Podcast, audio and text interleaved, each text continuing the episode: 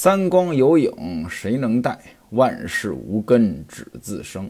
雪饮露丝飞使见，柳藏鹦鹉语方闻。西门庆的商队又要起身了。临走之前呢，西门庆写了一封书信，让他们呢捎给苗小胡，谢谢他送的重礼。前文书正说到这里，这个苗小胡是何人？学徒我也不知道，您发现没有？这里边凡是涉及姓苗的，这都挺乱的。前文书提到过，苗天秀苗员外被自己的下人苗青伙同土匪呢给弄死了。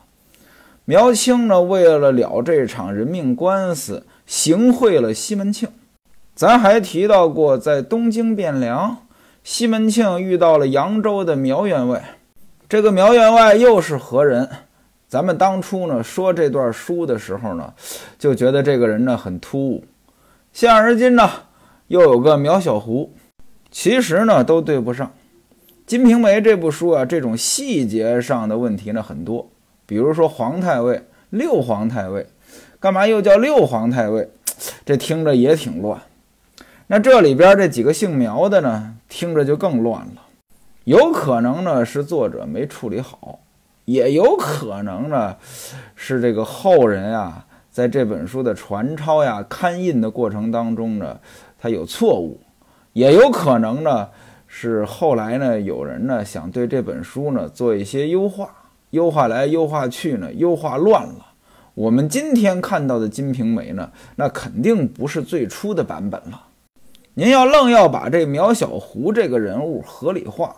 您就认为他是西门庆在东京汴梁遇到的扬州苗员外，您要再把苗员外合理化，您就认为他是苗青。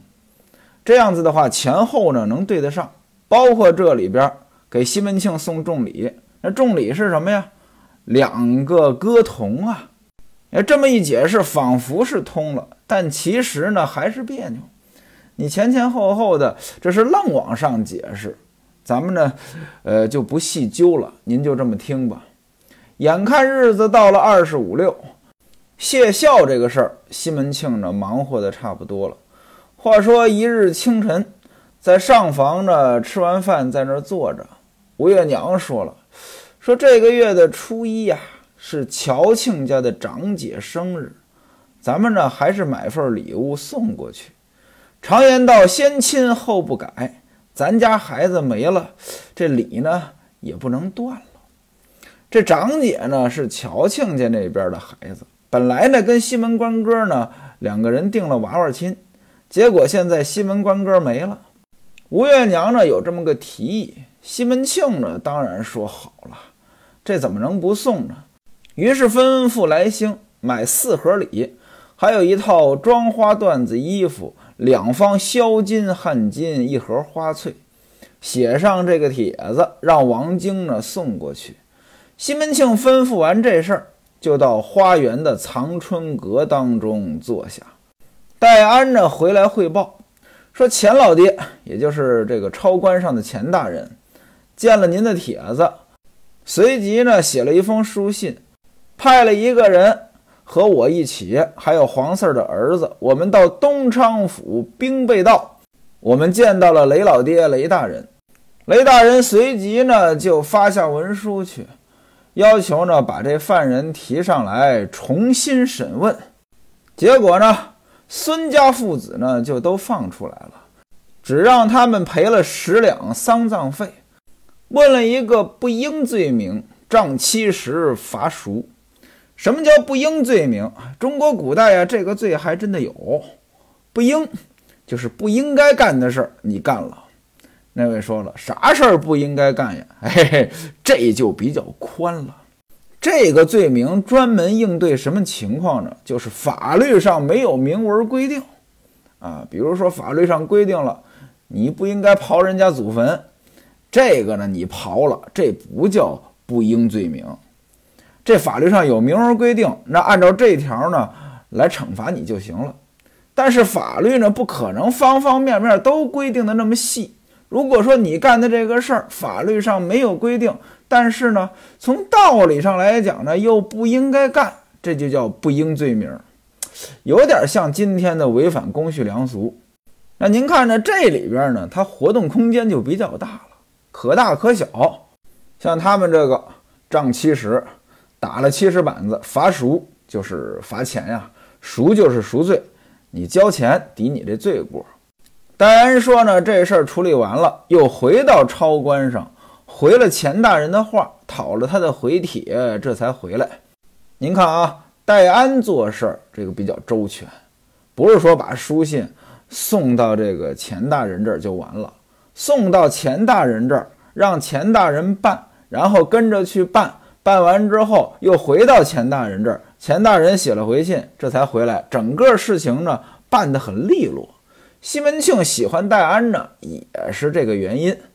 拆开书信，西门庆这么一看呢，不光是钱大人给西门庆回信了，雷大人给钱大人的回信也在里面。雷大人是怎么跟钱大人说的呢？哎，你的来信呢，我收到了，但是呢，我也不能说一点都不办呀，人家毕竟死了人了呀，所以呢，呃，我就让他呢罚了十两丧葬费。西门庆一看呢很高兴，这事儿呢就算了了。各位您看啊，有人没人，这就是不一样。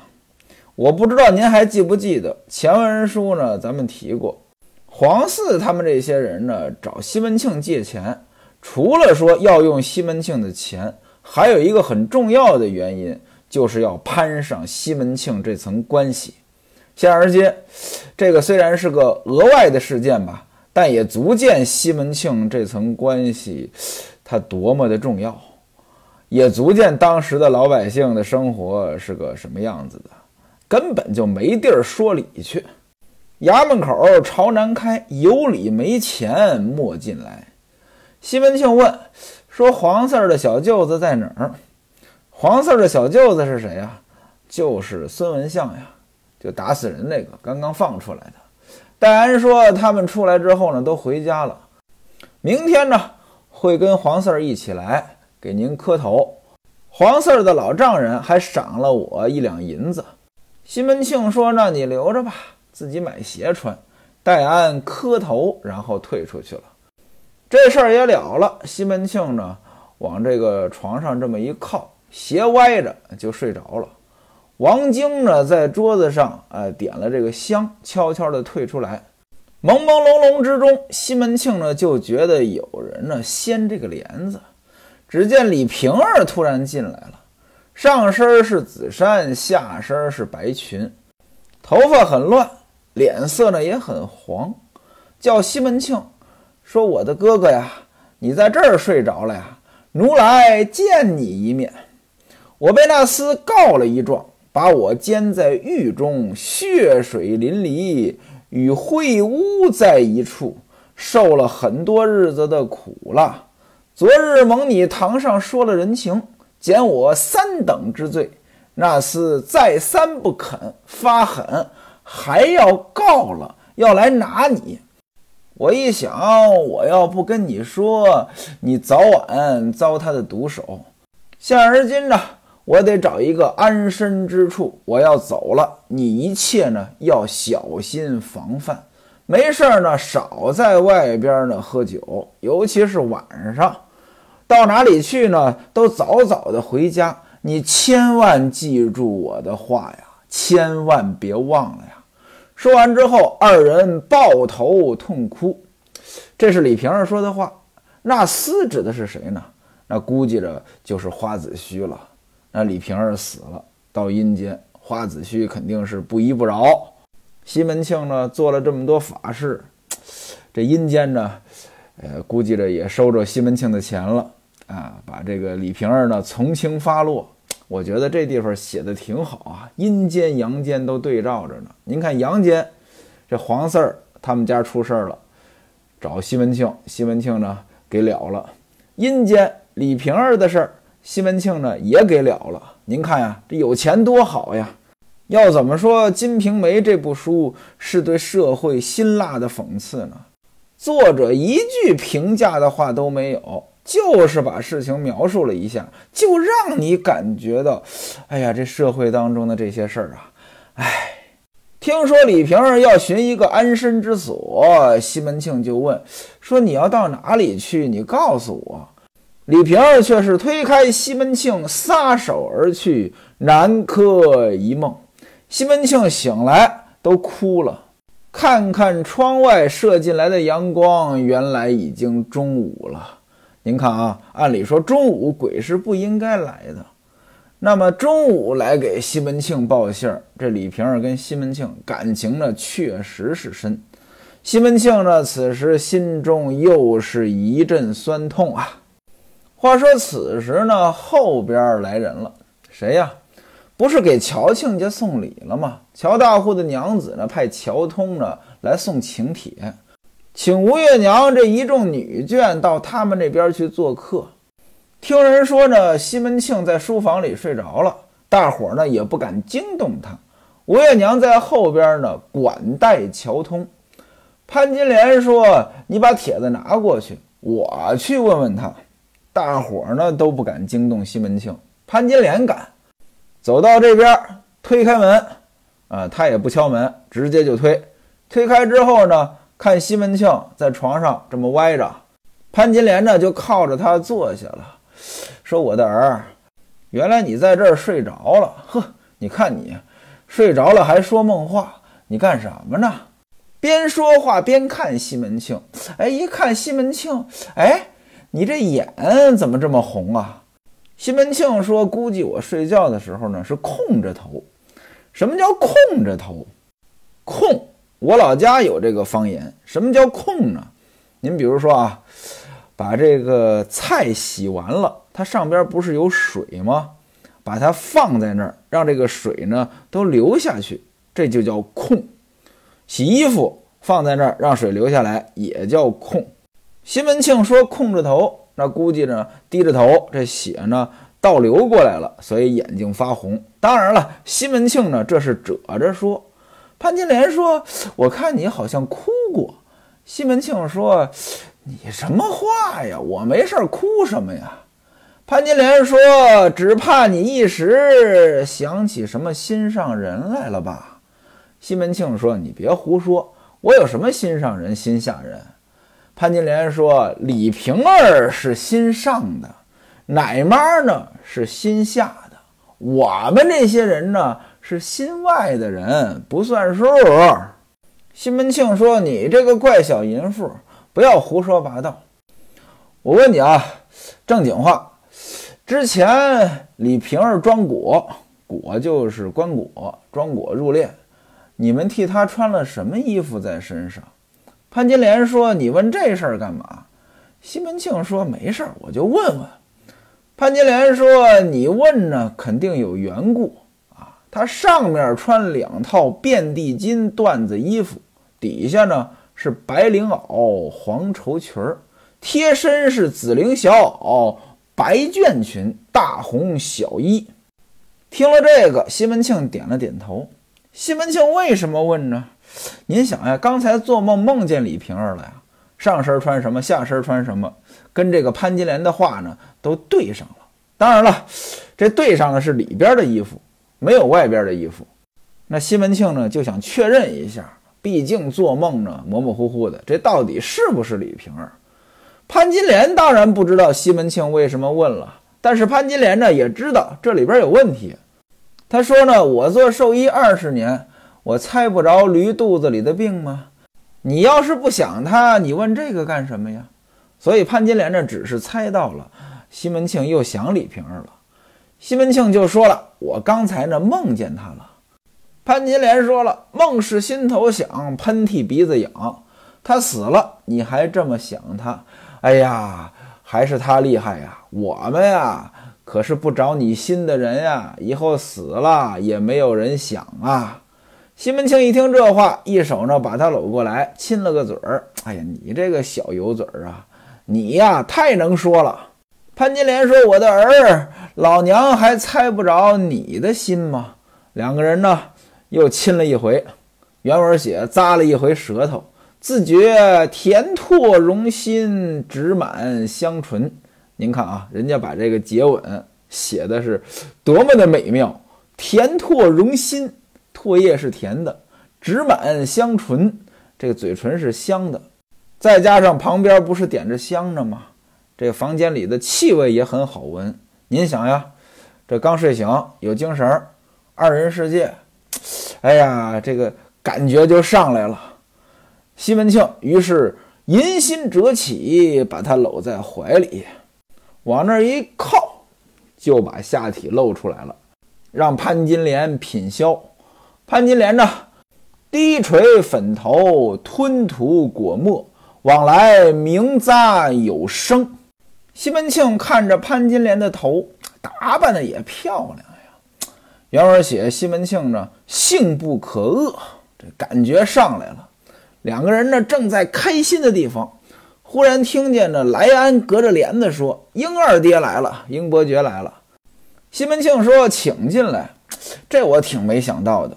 按理说呢，这事儿到这儿能刹住车不太容易。英伯爵来了，挺扫兴的。西门庆居然说了声“请进来”，足见英伯爵在西门庆这儿还是有分量的。潘金莲呢，挺慌的，说：“莱安，你这混蛋呀，别叫他进来，等我先出去。”莱安说：“已经进来了，在小院内。”潘金莲说：“你还不让他去躲一躲？”莱安又转过去跟英伯爵说：“二爹，您得闪一闪，有人在屋里。”英伯爵呢，就走到松墙旁边看雪培竹子。各位您注意啊，雪培竹子。前不久到北京，我们一朋友呢，在那儿经营着一个书院，说是书院呢，其实就是一个园区啊。那位置挺好，风景也挺好啊。一栋一栋的房子，都是各个企业呢，呃，租过去办公了啊，不是写字楼啊，啊，它是那种。呃，很古朴的房子，啊，一栋一栋小别墅似的，啊，租过去办公了，啊，带着我参观，啊，这里边我就问，我说这竹子到冬天怎么办？您看啊，在北方这竹子呢，一般过不了冬，不光是竹子啊，在这书院里边有很多东西，可能呢，呃，过冬呢都得换，所以我说了一句，我说这个北方呀，做绿化呀，成本太高，各位您看啊。这还是今天呢，您再想一想，西门庆当时他们家冬天有雪培竹子，这顶级了。英伯爵在这躲着，王晶呢掀着软帘儿，潘金莲呢一溜烟的到后边去了。英伯爵进来见了西门庆，作揖行礼。西门庆就问：“怎么好几天都不来？”英伯爵说：“嘿，别提了，烦着呢。”西门庆说：“有什么烦心事儿啊？你跟我说说。”英伯爵说：“这家中没钱吧？昨天我老婆呀，平白无故又捅出个孩子来。什么叫捅出个孩子来呢？就是怀孕了，怀孩子了。可能有人问了，怀孩子为什么叫捅出个孩子呢？不知道您哪位听过那个相声《大铁棍子医院找童主任》？那个说的是堕胎，今天做手术，明天就上班。”哎，这个童主任和这捅出个孩子来是一个逻辑啊，我就不细解释了。那怀孩子了，英伯爵说呢，白天呢还好一些，半夜三更呢，他肚子疼啊，啊，爬起来收拾草纸被褥，请接生婆。你说好巧不巧，英宝，英宝就是英伯爵的管家下人。说英宝呢，又被我哥哥派出去到庄子上驮草去了。你说这是越忙呢，越找不着人，我只好自己打灯笼到了巷口，把这邓老娘请来了。邓老娘，老娘就是接生婆。结果呢，老娘一进门，这孩子呢也生下来了。西门庆问说：“你生了个什么？”英伯爵说：“生了个男孩。”西门庆就骂了，说：“你这个混蛋，生了儿子有什么不好的？你还烦什么呀？是春花那奴才生的吗？”英伯爵说：“是你春姨。”这又开玩笑了啊，占便宜了。西门庆说：“你这个转圈的混蛋呀，你既然要人家，你还抱怨什么呀？”英伯爵说：“哥哥，你可不知道，这寒冬腊月的，比不了你们有钱的人家。”有个大好的前程，生个儿子呢，锦上添花，当然高兴了。我们，我们连自己都觉得多个影子，还要他干什么呀？家里一窝子人要吃要穿，紧紧巴巴的。英宝呢也有他的事儿要忙，家兄那里呢也管不了什么。这家里的大大小小都打发出去了。哥哥呀，我摸着良心说，我们一家多亏了你啊！要不是你照顾，我们这日子根本就过不下去。眼见着这第二个孩子又大了，来年呢就是十三岁。昨天呢，媒人过来呢，说要给说媒。我说还早呢，你呢，先别惦着这事儿。你说我们家，我们这自己，这个穷的连魂儿都没了，半夜里又钻出这个业障来，哪有钱养他呀？我老婆也跟我抱怨，你说可怎么办呀？生他，我给了接生婆一根银娃。原文呢写的是把他一根银娃与了老娘去，这银娃儿应该就是银的挖耳勺吧？银子是钱嘛？说明天喜三，嚷嚷的大伙呢都知道了。到满月，这哪有钱办呀？啊，到那天呀，我呢出去躲躲，我到寺庙里住几天去。西门庆就笑了，说：“你要是去寺庙，你换和尚过来敢热被窝啊？”这是开玩笑啊，那意思你不在家待着，你去寺庙让和尚来你家呀？你这混蛋，你呀这是占小便宜。西门庆开这个玩笑，在这笑。英伯爵呢，故意把这个嘴呢咕嘟着不出声。西门庆说：“哎，你别烦了，你用多少钱跟我说，我给你。”英伯爵说：“什么多少？”西门庆说：“你就别客气了啊，万一要是不够。”你还拿衣服当去啊？英伯爵说：“哥哥，你要是照顾我呢，二十两银子就够了。我写了个借条在这儿，您看啊。”英伯爵本来就是来借钱的，借条都写好了。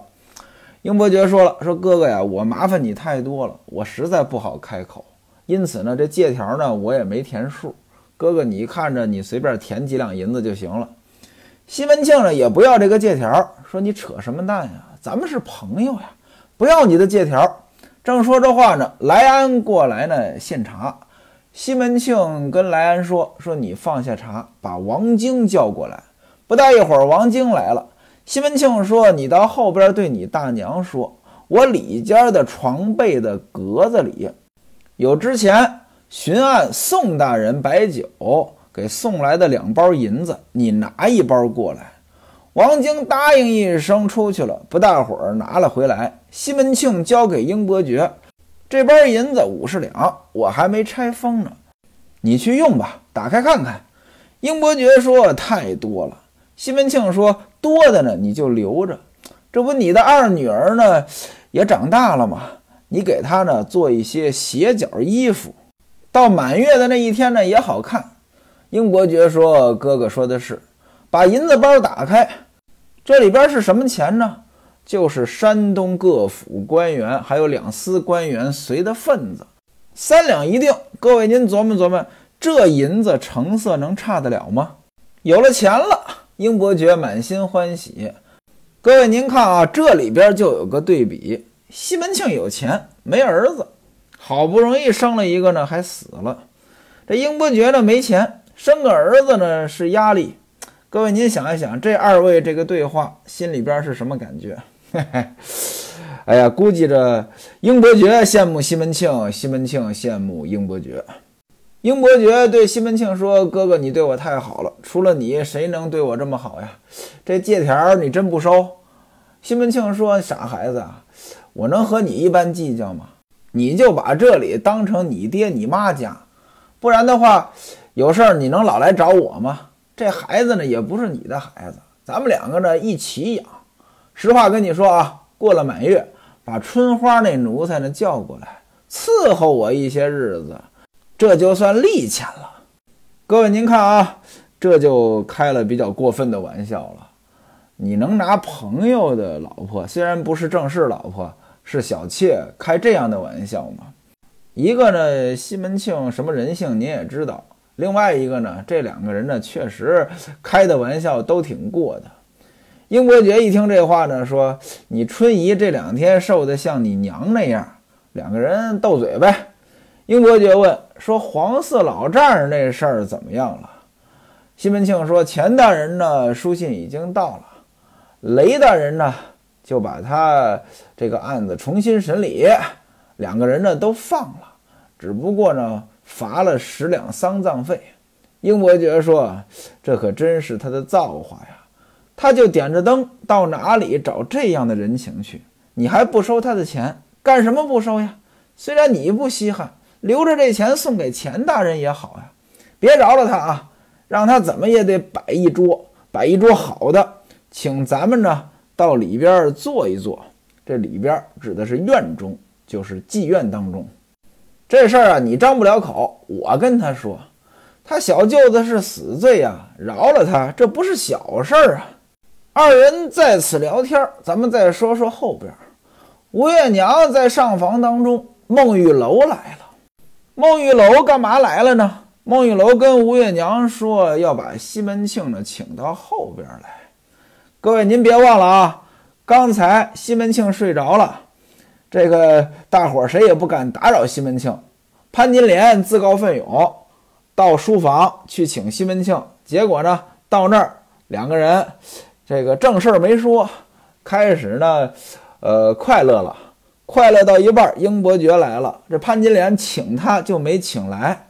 现在孟玉楼又跟吴月娘说，得把西门庆请到后边来。为什么要请到后边呢？因为孟玉楼说来了一个人要见西门庆。那位说谁来了呀？还要见西门庆呀？这个呀，咱们下回书再说。